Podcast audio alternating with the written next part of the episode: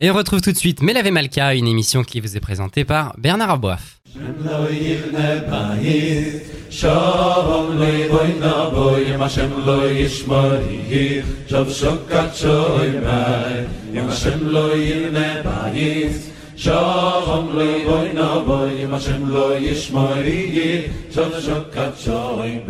Bonjour à tous, Bernard Aboif au micro. On se retrouve comme chaque samedi soir pour Mélavé Malka, une grande émission de Torah et de pensée juive. Et nous sommes en ligne tout de suite avec Raveli Lemel. Rav Lemel, bonsoir. Et Shavuatov. Rav Lemel, alors on poursuit euh, l'étude de notre paracha, ce passage que nous lisons dans nos communautés chaque semaine. Et donc voilà, bah, ce soir, euh, samedi soir, on, on arrive à un nouveau texte. Et c'est Vaishlar. Vaishlar nous raconte la rencontre entre Yaakov et Esav, entre ces deux frères, qui, croit-on comprendre, euh, vont probablement en découdre, on parle de guerre. Et finalement, non. Les deux frères se réconcilient et donc, euh, dans les moments de, euh, rencontre entre eux, chacun raconte ce qu'il est devenu, ce qu'il possède. Et dans la manière de raconter ce qu'il possède, vous y avez vu, vous, un enseignement.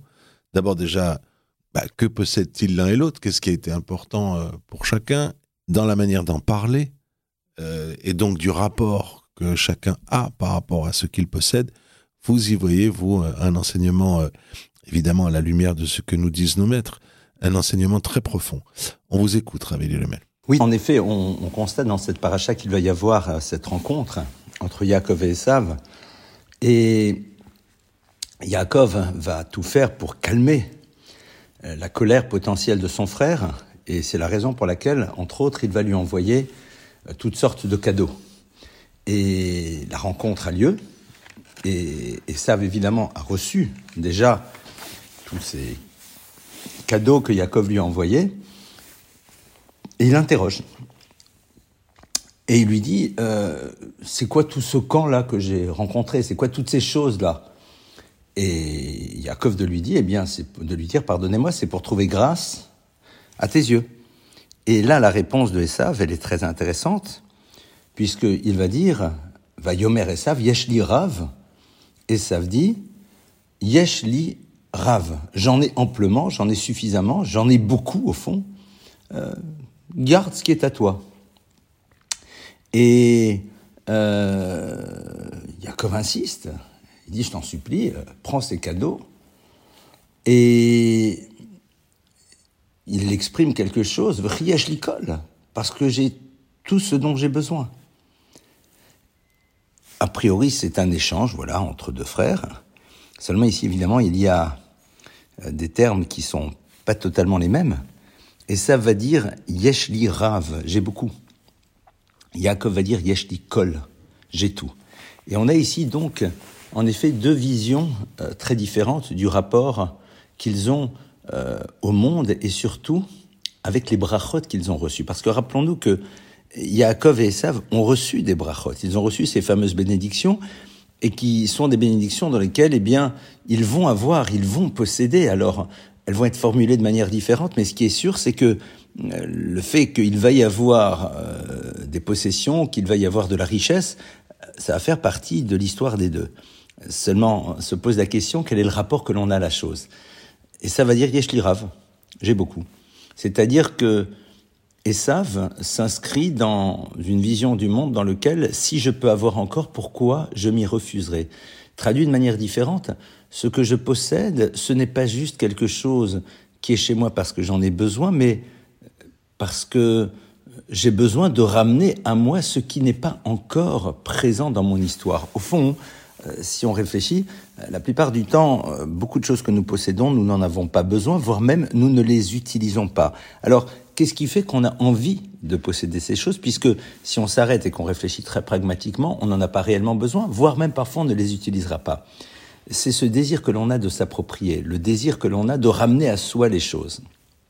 Et Esav, eh bien, euh, construit euh, sa vie autour d'un modèle de ce type. C'est-à-dire que cette tendance, j'ai presque envie de dire naturelle, qu'a l'être humain de vouloir s'approprier ce qu'il n'a pas encore, de ramener à lui ce qui n'est pas encore présent dans son existence, eh bien, Esav la proclame.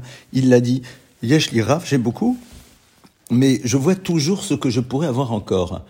Yaakov va dire non, Yeshli kol. J'ai tout ce dont j'ai besoin, c'est-à-dire que j'analyse ce que je possède et je regarde tout simplement l'utilité des choses et à partir du moment où elles sont là, eh bien ça me suffit amplement. Maintenant, si le reste arrive, s'il y a autre chose qui arrive, dans ce cas-là, évidemment, ce n'est plus yesh li. Alors c'est intéressant parce que vous voyez que le, le terme ici que le texte utilise, c'est yesh, il y a li pour moi. C'est cette notion de qu'est-ce que j'ai besoin pour moi. Et, et ça veut dire, non, yesh li rav. J'ai pour moi beaucoup. Traduction, mais pour moi, il peut y avoir encore plus, alors que Yaakov dit Yesh li, il y a pour moi kol tout ce qui est nécessaire. Et donc, si il y a quelque chose de plus qui arrive, parce que eh bien la richesse peut faire partie de l'existence, eh bien euh, c'est plus li, c'est plus pour moi, c'est pour autre chose, c'est pour remplir une mission, c'est parce que j'ai une fonction à remplir. Et donc c'est la raison pour laquelle on comprend que Yaakov n'a pas de problème avec la richesse. Et d'ailleurs, il est extrêmement riche parce que li pour moi j'ai ce qui est nécessaire, et donc le reste, évidemment, c'est une interrogation sur l'utilisation que je dois en faire dans l'univers dans lequel je me trouve. Et on a ici donc cette euh, différence fondamentale qui est en train de s'inscrire entre les deux. Alors, évidemment, euh, tout de suite après, une fois que ça a été dit, euh, Yaakov euh, va entendre son frère euh, qui lui dit bon ben ah, Nissa on, on, on va peut-être maintenant voyager euh, ensemble. Et là, euh, tout de suite, Esav, pardonnez-moi, Yaakov dit non non non non. Adoni Yodéa, tu sais très bien qu'Aïladim Rakim que les enfants sont tendres. C'est ça au fond là, à dire délicat peut-être, et euh, au fond, j'ai aussi beaucoup de choses, donc ça va prendre du temps, et c'est peut-être pas la bonne chose que, que je voyage avec toi. Euh, pourquoi Esav il propose immédiatement à Yaakov de voyager avec lui? Euh, Quel est son intérêt? Au fond, ça y est, ils se sont rencontrés. Yaakov euh, lui a donné des cadeaux, ils ont échangé, ça y est, il semblerait qu'il y ait, entre guillemets, une forme de paix qui s'est installée entre eux. En tout cas, il n'y aura pas d'agression. Euh, et ça lui dit, bon, ben alors tiens, on, on, on voyage maintenant. Et ça, c'est très bien que Yaakov n'a pas la même vie que lui, n'a pas la même vision de l'existence que lui, n'a pas les mêmes occupations que lui, n'a pas les mêmes, on va même dire, loisirs que lui. Alors, pourquoi il lui propose? On pourrait imaginer que quand Esav entend Yaakov dire, Yesh l'icol, j'ai tout ce dont il a besoin, au fond, il est en train de réaliser qu'il va se retrouver dans l'histoire confronté à quelqu'un qui est proche de lui, c'est son frère, mais qui dira mais interroge-toi sur ton besoin permanent de consommer et d'avoir. Or c'est dérangeant quand quelqu'un vous interroge. Pourquoi? Parce que Jacob aurait une autre relation aux choses. Alors il dit ben voyageons ensemble. Peut-être que à ton niveau, à toi, Jacob, je n'aurai pas la possibilité de transformer ton regard sur les choses, mais tu es là, tu as tes enfants. Et donc tes enfants, voyageant à mes côtés, voyant en effet euh, ce que je possède et, la manière dont je l'utilise, je vais le traduire de manière un peu rapide, fréquentant la société de, surconsommation, eh bien, euh, il y a de fortes chances qu'ils adhèrent. Et au fond, s'ils adhèrent, ils ne dérangeront plus puisqu'ils fonctionneront sur le même modèle que moi. Euh, on peut imaginer que c'est au fond ça que Essav recherche, c'est-à-dire une relation de proximité qui amènera, non peut-être pas chez le père, mais chez les enfants, une transformation et un modèle de fonctionnement qui sera beaucoup plus proche de celui de Esav. Et c'est la réponse de Yaakov qui nous éclaire. Rakim, les enfants sont délicats, rares, ils sont tendres. C'est-à-dire, Yaakov lui dit, oui, mais tu sais très bien que les enfants sont, sont tendres, c'est-à-dire, ils ont une capacité d'absorption. Et je ne suis pas dupe. Je sais très très bien au fond pourquoi tu as envie de cette relation de proximité. Et je te le dis.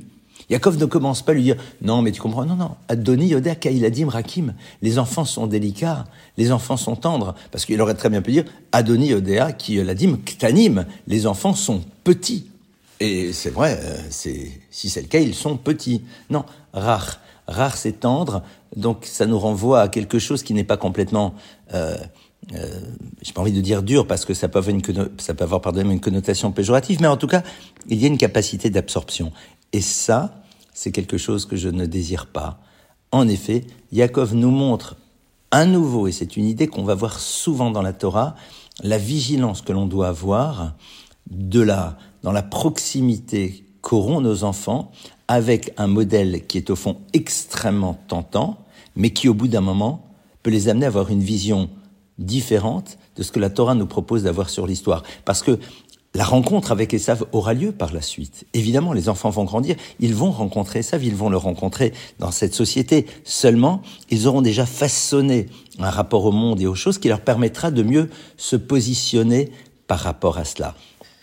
Et c'est peut-être cette leçon, au fond, euh, qu'on a besoin de prendre ici, dans cet échange dans lequel c'est très clair. Mais vous savez, il y a juste un mot qui change. Mais juste ce mot-là, il veut tout dire. J'ai beaucoup, mais je suis prêt à avoir plus et je l'y colle. J'ai ce qu'il me faut. Et donc, si j'ai plus, c'est plus pour moi, c'est pour les autres. Et à ce moment-là, Esav est très conscient et dit Alors viens, on avance ensemble. Parce que peut-être que chez tes enfants, il y a des choses qui vont bouger dans la fréquentation qu'ils auront de mon modèle. Yaakov, très clair. Non, Adoni Odea. Tu sais très bien, les enfants sont rakim, ils sont tendres, ils vont en effet absorber. Et au fond, Yaakov n'a pas peur d'assumer.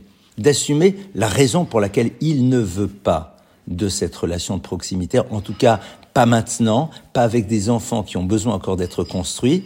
Et c'est peut-être une leçon fondamentale par rapport à nous dans l'histoire. Voilà donc quelques pistes de réflexion et qui, j'ai l'impression en tout cas, sont terriblement actuelles. Raveli Lemel, merci pour ce bel enseignement et je vous souhaite Shavuatov. Et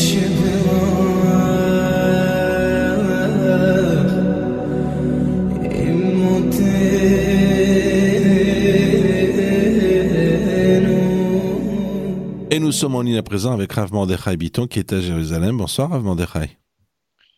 Bonsoir, Shavuatov. Shavuatov. Et on se souhaite euh, des bonnes nouvelles. des, bonnes nouvelles, ben, tiens, on en a besoin et on est sûr qu'elles vont arriver. On est dans un bon mois et, on va avoir des, bonnes, euh, des bonnes sources d'inspiration et des choses qui vont arriver dans nos vies à tous. Je le souhaite tout particulièrement à vous qui êtes à Jérusalem. Rav Mordechai Biton, vous voulez intervenir sur euh, le. J'ai presque envie de dire à cheval entre les deux parachutes que sont euh, Vayetse et Vaishlach. Et parce que vous, vous voyez dans la destinée, je résume pas, je sais juste essayer de, de, de, vous donner la parole et donc d'introduire ce que vous m'avez dit que vous souhaitiez évoquer. Donc, Yaakov est en fait, est en fait, c'est pas un hasard qui s'appelle euh, Israël, une espèce de, de, de, super euh, structure de tous les exils du peuple juif, y compris le retour, puisqu'après l'Égypte, Oui, la vie de Yaakov, absolument, la vie de Yaakov, ce qu'elle figure. Alors, c'est pour ça qu'il faut regarder le Khatam Sofer. C'est que le Khatam Sofer a vécu il y a environ un peu moins de 200 ans euh, en Autriche, en Allemagne, et sur la paracha de Vaishar, il dit la chose suivante. Il dit que toutes les parachats, toutes les sections hebdomadaires de Vayetse et Vaishlar, en fait, elles sont une résonance des événements et des époques différentes qui vont être traversées par le peuple juif tout au long de ses exils. Et il explique. Parachat Vayetse, donc la paracha qu'on a lue ce Shabbat, la paracha de Vayetse fait référence à la, période où les Juifs, euh, bah, comme Yaakov, qui vient chez Lavan, il va s'enrichir. C'est vrai qu'il va passer de nombreuses épreuves, il va avoir du mal à s'imposer, mais finalement il va s'enrichir. Il dit il y a des périodes pendant lesquelles les Juifs s'enrichissent, et euh, dans les différentes euh, terres où ils sont passés en exil, eh bien leur situation s'est améliorée. Mais Parachat Vaishlar, par contre, elle, elle fait référence, au, et c'est celle qu'on lire la semaine prochaine, elle fait référence aux périodes où le peuple juif va être poursuivi, persécuté par les nations du monde. Et donc le Ramban, Nachmonide, sur euh, Bereshit au chapitre 32 au verset 26, je donne les références comme ça vous pouvez le, relire dans le texte, le Ramban Nachmani dans son commentaire sur le chapitre 32 verset 26 dit tout cet événement-là, c'est-à-dire la lutte qui va être racontée dans Parashat Vaishlar entre l'ange tutélaire de Esav et Yaakov, eh bien c'est une allusion aux générations où Esav va prendre le dessus sur Yaakov euh, à tel point qu'il se rapproche de le, détruire complètement. D'accord? Et c'est ce qui s'est passé, dit le Ramban d'Armani, dans les périodes des croisades, où euh, on a vu que par le fer et par l'épée, eh bien, les nations du monde sont pratiquement arrivées à anéantir des communautés entières. Et il y a d'autres générations, par contre, euh, où, où il, dit, le Ramban, il ajoute, il y a des générations, deux générations où ils nous feront pire que ça. Lui, il parle après les croisades, hein, où ils nous feront pire que ça. Et on voit que ce qu'on a supporté, eh bien, euh, euh, ça va se conclure finalement par une délivrance, puisque Vayavo Yaakov Shalem, pour Parashat on nous dit à la fin finalement, après la lutte avec l'ange tutélaire de Esav, Yaakov finalement va triompher, il va sortir Shalem, il va sortir plein et entier. Alors c'est très intéressant parce que c'est très intéressant que le Ramban, qui a vécu il y a huit siècles, qui a vécu donc après les croisades, mais bien avant la Shoah, puisse dire dans son commentaire, il y a ici une préfiguration de l'histoire où finalement le peuple juif traverse des périodes de, de, persécution. Évidemment, c'est un petit peu ce qu'on voit. Yaakov, il est en exil chez Lavan, le peuple juif est en exil, part en exil, il est plus ou moins bien reçu quand il s'installe dans certains pays. Finalement, comme Lavan a tenté physiquement de, détruire Yaakov, ces peuples-là vont tenter de se retourner contre nous. Puis à un moment donné, voyant que ça ne marche pas dans l'histoire, on va observer il y a en 200 ans une tentative d'anéantissement spirituel cette fois-ci puisque après l'ouverture des, euh, des ghettos et la chute des murs des ghettos, la civilisation occidentale va tenter toutes sortes d'opérations de séduction, de séduction forcée, comme par exemple euh, ce que Napoléon va faire avec le grand Sanhedrin, où il va tenter de créer un judaïsme français sur mesure, euh, complètement dégagé donc de, toute référence au Messie, à la reconstruction, etc. Et c'est ce que vont faire plus tard les, réformistes. On voit à la fin de Parashat Vaïsé d'ailleurs que Lavan, voyant qu'il ne peut pas détruire Yaakov, eh ben, va construire un monument qu'il va appeler Gal-Ed. Yaakov va l'appeler Gal-Ed, c'est le monument du témoignage qui témoigne que voilà, il y a un accord entre nous, tu ne peux pas m'attaquer. Et euh, lui, il va vouloir l'appeler en araméen. Yagar Saaduta. Yaakov finalement dit non, on va lui donner un nom hébreu et on voit que finalement Lavan finit par accepter le nom hébreu qui est donné. Et ça, c'est aussi une préfiguration de tout ce qui va se passer plus tard dans l'histoire du peuple juif, où là, cette fois-ci, la persécution, entre guillemets, sera plus, on va dire, berachamim. Elle sera plus avec une certaine douceur, comme le dit euh, euh Rabbeinu Bechaye, où les nations du monde tentent de nous assujettir sur le plan culturel. Mais là aussi, Am Israël va vivre euh, des processus de teshuva, des processus de renforcement spirituel. Et puis ensuite, après, il y a le retour de Yaakov en Eretz Israël. Il faut savoir qu'à chaque fin d'exil, à la fin de l'exil égyptien, on rentre en Eretz Israël. À la fin de l'exil du premier temple, on veut rentrer en Eretz Israël à la fin de 2000 ans d'exil, on rentre en Israël, qui on trouve sur notre route? Amalek. Quand on sort d'Égypte, c'est Amalek qui vient nous attaquer. On sort de l'exil du premier temple, les enfants de Haman étaient à Jérusalem, envoyaient des lettres d'incitation à la haine contre le peuple juif à l'empereur perse et lui demandant de ne pas construire le Beth Amikdash. Et là, effectivement, on voit que finalement, Am Israël va triompher, va gagner, et une partie va revenir en Israël. Après 2000 ans d'exil, alors que le retour des Juifs s'est amorcé depuis déjà le milieu du, euh, le début du XVIIIe siècle, Amalek, les nazis sont là et nous empêchent. Puis ensuite, on s'installe en Eretz Israël et là, il y a à nouveau des guerres. Alors ici, c'est intéressant parce que euh, dans l'histoire des prophéties d'Israël, on voit que là, Ishmaël et ses descendants, le monde arabo-musulman, et Esav changent de rôle. Et c'est en fait Ishmaël qui va endosser le rôle du persécuteur. C'est très intéressant parce qu'il va aussi endosser le rôle de Amalek. Alors j'ai eu l'occasion de le dire, mais je le répète, que lorsque Esav a vu que ça ne plaisait pas à Yitzhak et à Rivka qu'il épouse des filles de Canaan, il est parti épouser des filles de Ishmaël. Mais il n'a pas répudié les premières, il n'a pas divorcé des premières, qui étaient des idolâtres et qui avaient des, comportements affreux. Alors, il est resté avec euh, ces femmes-là et il a épousé également des filles qui venaient de Ishmaël. Et nous disent nos sages, c'est qu'en fait, Esav ne savait pas euh, euh, lesquels de ses enfants allaient bénéficier de la bénédiction qu'il avait reçue de Israël, qui était tu vivras par ton épée. C'est-à-dire tu pourras conquérir et dominer le monde, et même dominer le peuple juif par ton épée. Il ne savait pas par où ça allait passer. Est-ce que ça passerait par les enfants qu'il aurait avec des, descendants de Ishmaël, avec la fille de Ishmaël, ou alors avec les enfants qu'il aurait avec ses femmes de Canaan? Donc il s'est assuré une assurance vie, entre guillemets, une assurance euh, plus dangereuse pour nous.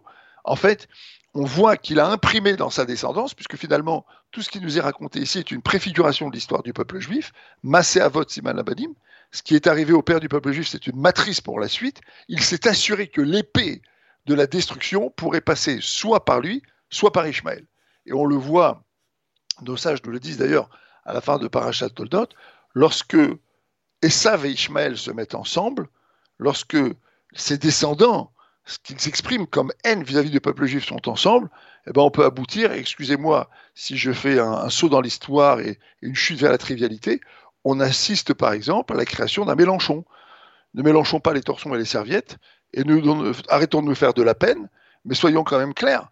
On voit ici par exemple la réalisation de quelque chose dont nos sages nous ont parlé, lorsque Esav, l'Occident, dans sa haine, rejoint Ishmaël dans sa haine, ça nous donne des phénomènes comme celui qu'on est en train de vivre en France aujourd'hui, où on voit euh, la rue arabo-musulmane, une sensibilité, une sensibilité, islamiste, se rapprocher euh, des rouges-bruns et, former ici un bloc de haine qui, qui, nous surprend, mais qui en fait, euh, d'après nos sages, est parfaitement, parfaitement prévisible et parfaitement clair.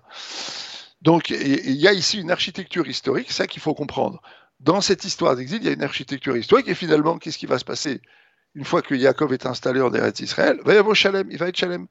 Finalement, à la fin, eh bien, le peuple juif vivra son happy end avec cette délivrance messianique pour laquelle nous prions trois fois par jour, qui est imprimée dans nos sidours, dans nos livres de prière. Et c'est très intéressant parce que les néologues, c'est-à-dire les réformistes, ceux qui ont voulu euh, mutiler le judaïsme en Hongrie, la première chose qu'ils ont fait à la suite des réformistes allemands, ça a toujours été d'enlever du sidour, du lève de prière, les références à la construction de Jérusalem et à la rédemption messianique.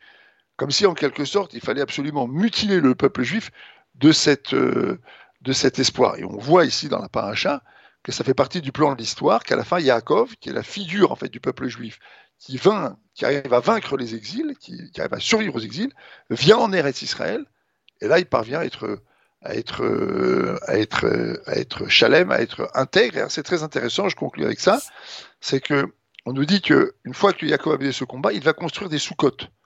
Il va construire des sous-côtes. Et Soukot, ici, fait une, est une référence à la fête de Soukot. Et vous savez que la fête de Soukot est la fête à partir de laquelle, nous disent nos sages, la tradition, tradition messianique du judaïsme nous enseigne que la délivrance du peuple juif, les processus de la délivrance démarrent à la fête de Sukkot. Et donc ici, matière à réflexion également par rapport à notre, à notre actualité. Voilà, il faut dire, répéter aussi autre chose, c'est que la fête de Sukkot est une fête inimitable. Ni l'islam, ni la chrétienté n'ont réussi à imiter la fête de Sukkot. Une fête dans laquelle le juif se met dans une cabane et affirme que le monde dans lequel on vit est un monde dont on peut profiter, mais en ayant la bonne longueur, c'est en ayant les pieds sur terre et la tête dans le ciel, et en sachant en quelque sorte euh, euh, donner à, tout ce quotidien matériel, entre guillemets, une vraie valeur éternelle, un vrai lien avec ce qui est éternel, avec la valeur de la Torah. C'est une fête qui est inimitable et qui est en fait une fête qui exprime la civilisation du Beth Amikdash, du temple, qui est celle pour laquelle nous prions pour la rédemption messianique. C'est une civilisation dans laquelle on est dans ce monde, on vit dans ce monde, on y est, on, fait ce qu'on a à y faire, mais avec une claire conscience qu'il est guidé, qu'il est, il est, il est dirigé, qu'il est organisé, par la main d'Hachem, par la main de Dieu et par la Torah, et finalement que ce monde matériel est guidé par des forces spirituelles. Il y a ici un message qui est un, message d'harmonie, comme disait le Rav Munk euh, dans son livre s'appelle Vers l'harmonie, où en fait le judaïsme sait très très bien pratiquer cette harmonie entre ce qui semble matériel et ce qui semble spirituel, mais qui en fait relève d'une même réalité. Hachem crée un monde matériel dans lequel on doit accomplir des gestes spirituels. Voilà c'est l'architecture de l'histoire qui se révèle dans, euh, dans ces deux parachas. Et elles nous permettent à nouveau un clin d'œil avec l'actualité, mais bien plus que cela pour qui veut réfléchir sur les événements en regardant l'histoire des prophéties du peuple juif. En tout cas, à toutes et à tous, Shavuatov, et encore une fois, des bonnes nouvelles pour tout à Israël. Shavuatov, et on pense tout particulièrement à vous à Jérusalem. À la semaine prochaine, Rav Mordechai Bonsoir.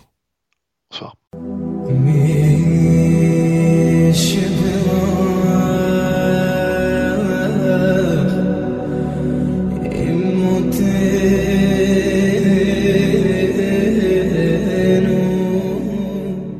Et nous sommes en ligne avec Ravgué. Bonsoir Ravgué, Shavuatov. Bonsoir et Shavuatov.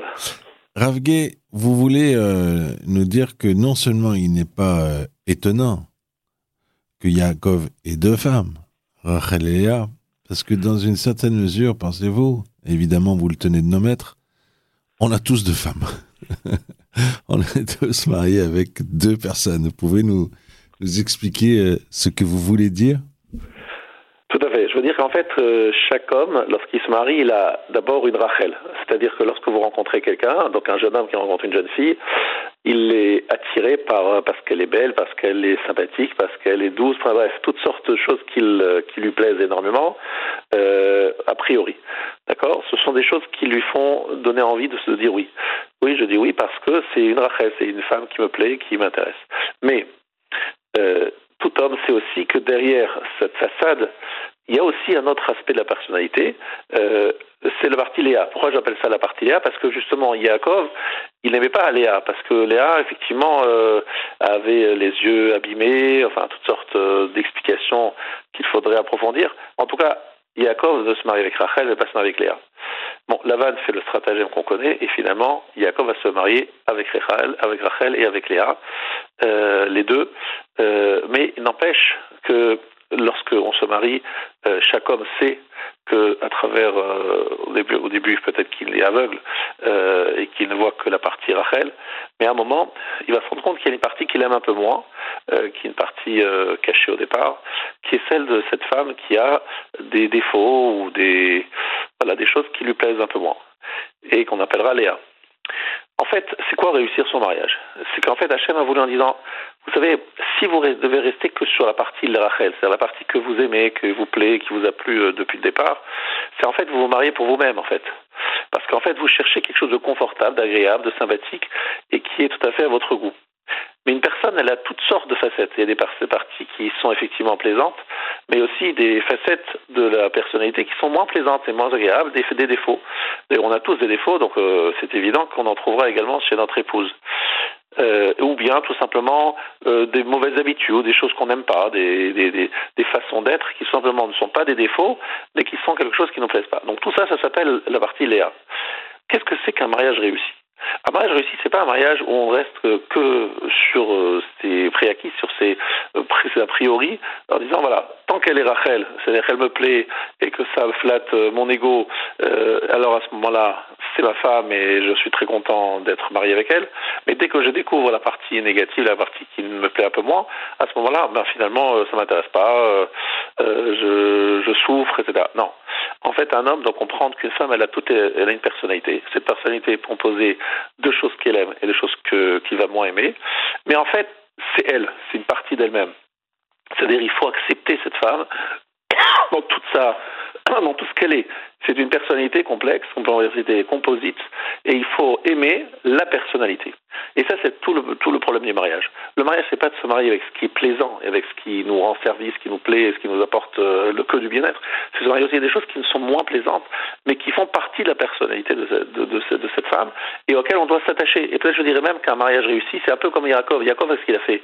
Il s'est marié avec Rachel et Léa. Finalement, c'est Léa qui va être celle euh, qui va être à ses côtés euh, pour l'éternité, puisqu'il est enterré à côté de Léa, que Léa va lui donner six garçons, Rachel que deux, six garçons dont Yehuda, qui sera l'ancêtre du Mashiach et de David Amener, euh, vous avez Lévi, l'ancêtre de Aaron, Moshe et, et Myriam, etc. Donc on a vraiment une partie très importante qui vient de Léa, et cette partie-là, effectivement, euh, Yaakov va, va, l'apprécier, l'aimer, comprendre son importance, peut-être en deuxième temps, mais euh, et peut-être il, sera moins attiré que la partie Rachel, mais elle ne sera pas moins sa femme à part entière, et en plus une femme qui lui aura donné six garçons.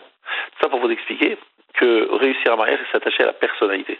Et j'aime bien euh, souvent citer cet exemple euh, pour bien illustrer une façon un petit peu, on va dire, euh, euh, triviale, parce que c'est une façon, il y, a beaucoup de choses à, développer dans cette idée. Mais je racontais que lorsque je me trouvais une fois un, Shabbat euh, en tant que célibataire, c'est-à-dire j'étais marié, mais j'étais sans ma femme, et j'avais un, ami à moi qui était là aussi dans la, même chambre, on partageait la chambre. lui aussi, il est marié, mais sans sa femme. Et en fait, lorsqu'il s'agissait de, de, de, se préparer à se coucher, moi j'ai proposé de laisser la porte, la fenêtre ouverte on était en été, il faisait chaud, et je lui dis bon, je te connaissant, tu faut vouloir euh, que la fenêtre soit ouverte. Et lui dit non, non, non, je fermer la fenêtre et je fermer les volets. je lui demande mais pourquoi tu, je me rappelle très bien que c'était pas ta, c'est pas ta sensibilité, tu n'étais pas comme ça avant. Il dit oui, mais c'est ma femme. Alors je lui dis mais ouais, ta femme elle est pas là, euh, tu peux, tu là t'es, tranquille, il y a personne, il y a pas moi. Et il répond non mais nous aimons, c'est-à-dire en fait quelque part, il a adopté, euh, il s'est habitué alors je parle de quelque chose de trivial, là, effectivement un exemple trivial, mais j'ai adopté même ce qui ne me plaisait pas au départ, même ce qui me déplaisait, finalement ça fait partie de moi-même. C'est quelque chose auquel je suis attaché, habitué, et ça fait partie de nous. On crée un seul être. Euh, cet être, c'est euh, prendre avec soi, adopter toutes les sensibilités de sa femme, même les parties qui sont a priori pas ma, nature, mais finalement je, les apprécie et je m'y attache. S'attacher à la personnalité, et, non pas à des choses qui me sont plaisantes et, et, que je vois au départ, mais des choses qui sont euh, peut-être moins plaisantes, mais finalement font partie de sa personnalité à tel point que même si elle devait changer, on ne serait pas content de l'avoir changé parce que finalement sa personnalité est composée de, Rachel et Léa. C'est un peu ça le, le message qui est euh, intemporel. Hein. C'est vrai que c'est lié à la paracha qu'on a lu ce Shabbat, la paracha de, de Vayetse mais tout simplement c'est quelque chose qui se passe dans tous les couples et c'est ça la garantie euh, pour être sûr de réussir sa, vie de couple il faut bien comprendre cela et bien le vivre et bien faire comprendre à sa femme que ce qu'on aime chez elle c'est ce qu'elle est elle pas ce qui absolument me flatte me plaît etc même les parties qui au départ ou qui même maintenant me déplaisent, mais finalement font partie d'elle, ben, je m'y attache, je les adopte, et finalement on fait un seul couple, un seul être, et c'est comme ça que qu'un couple réussit, qu'on a le shalom bayit euh, jusqu'à 120 ans. Voilà ce que je souhaite d'ailleurs à chacun, à tout le monde, bah. voir le shalom bayit, la paix dans le ménage, pas seulement la paix, parce qu'il y a pas, il y a le cessez-feu, hein, on parle pas de cessez-le-feu, on parle d'un paix, une paix, ça veut dire d'un sentiment de plénitude, de complémentarité et d'adopter véritablement tout ce que sa femme ressent et aime et d'en faire quelque chose comme si c'était partie de nous-mêmes et que ça faisait partie de notre, de notre histoire depuis toujours. Mais Ravgué, on le souhaite pour nous tous, effectivement, sachant que c'est un combat qui est quotidien, qui peut être très beau comme combat. Ah il y a cette fameuse phrase d'ailleurs de, de je, je, parle sous votre contrôle. Yaakov, euh, le temps passé chez Sabat, lui, chez Laban, lui a semblé comme euh, un seul jour, je crois qu'on dit, parce que. Et cette, année, cette année qu'il qu travaillait pour euh, se marier avec Rachel sont passés très vite. Parce qu'il était tellement amoureux. Voilà était très attaché à Rachel, il voulait absolument se marier avec elle rapidement, euh, et il a senti effectivement comme si ça passait très vite. Ah, c'est Minatora, hein, c'est pas c'est pas un, un commentaire, c'est vraiment c'est le texte qui dit ça comme ça. Et hein, c'est beau. Hein.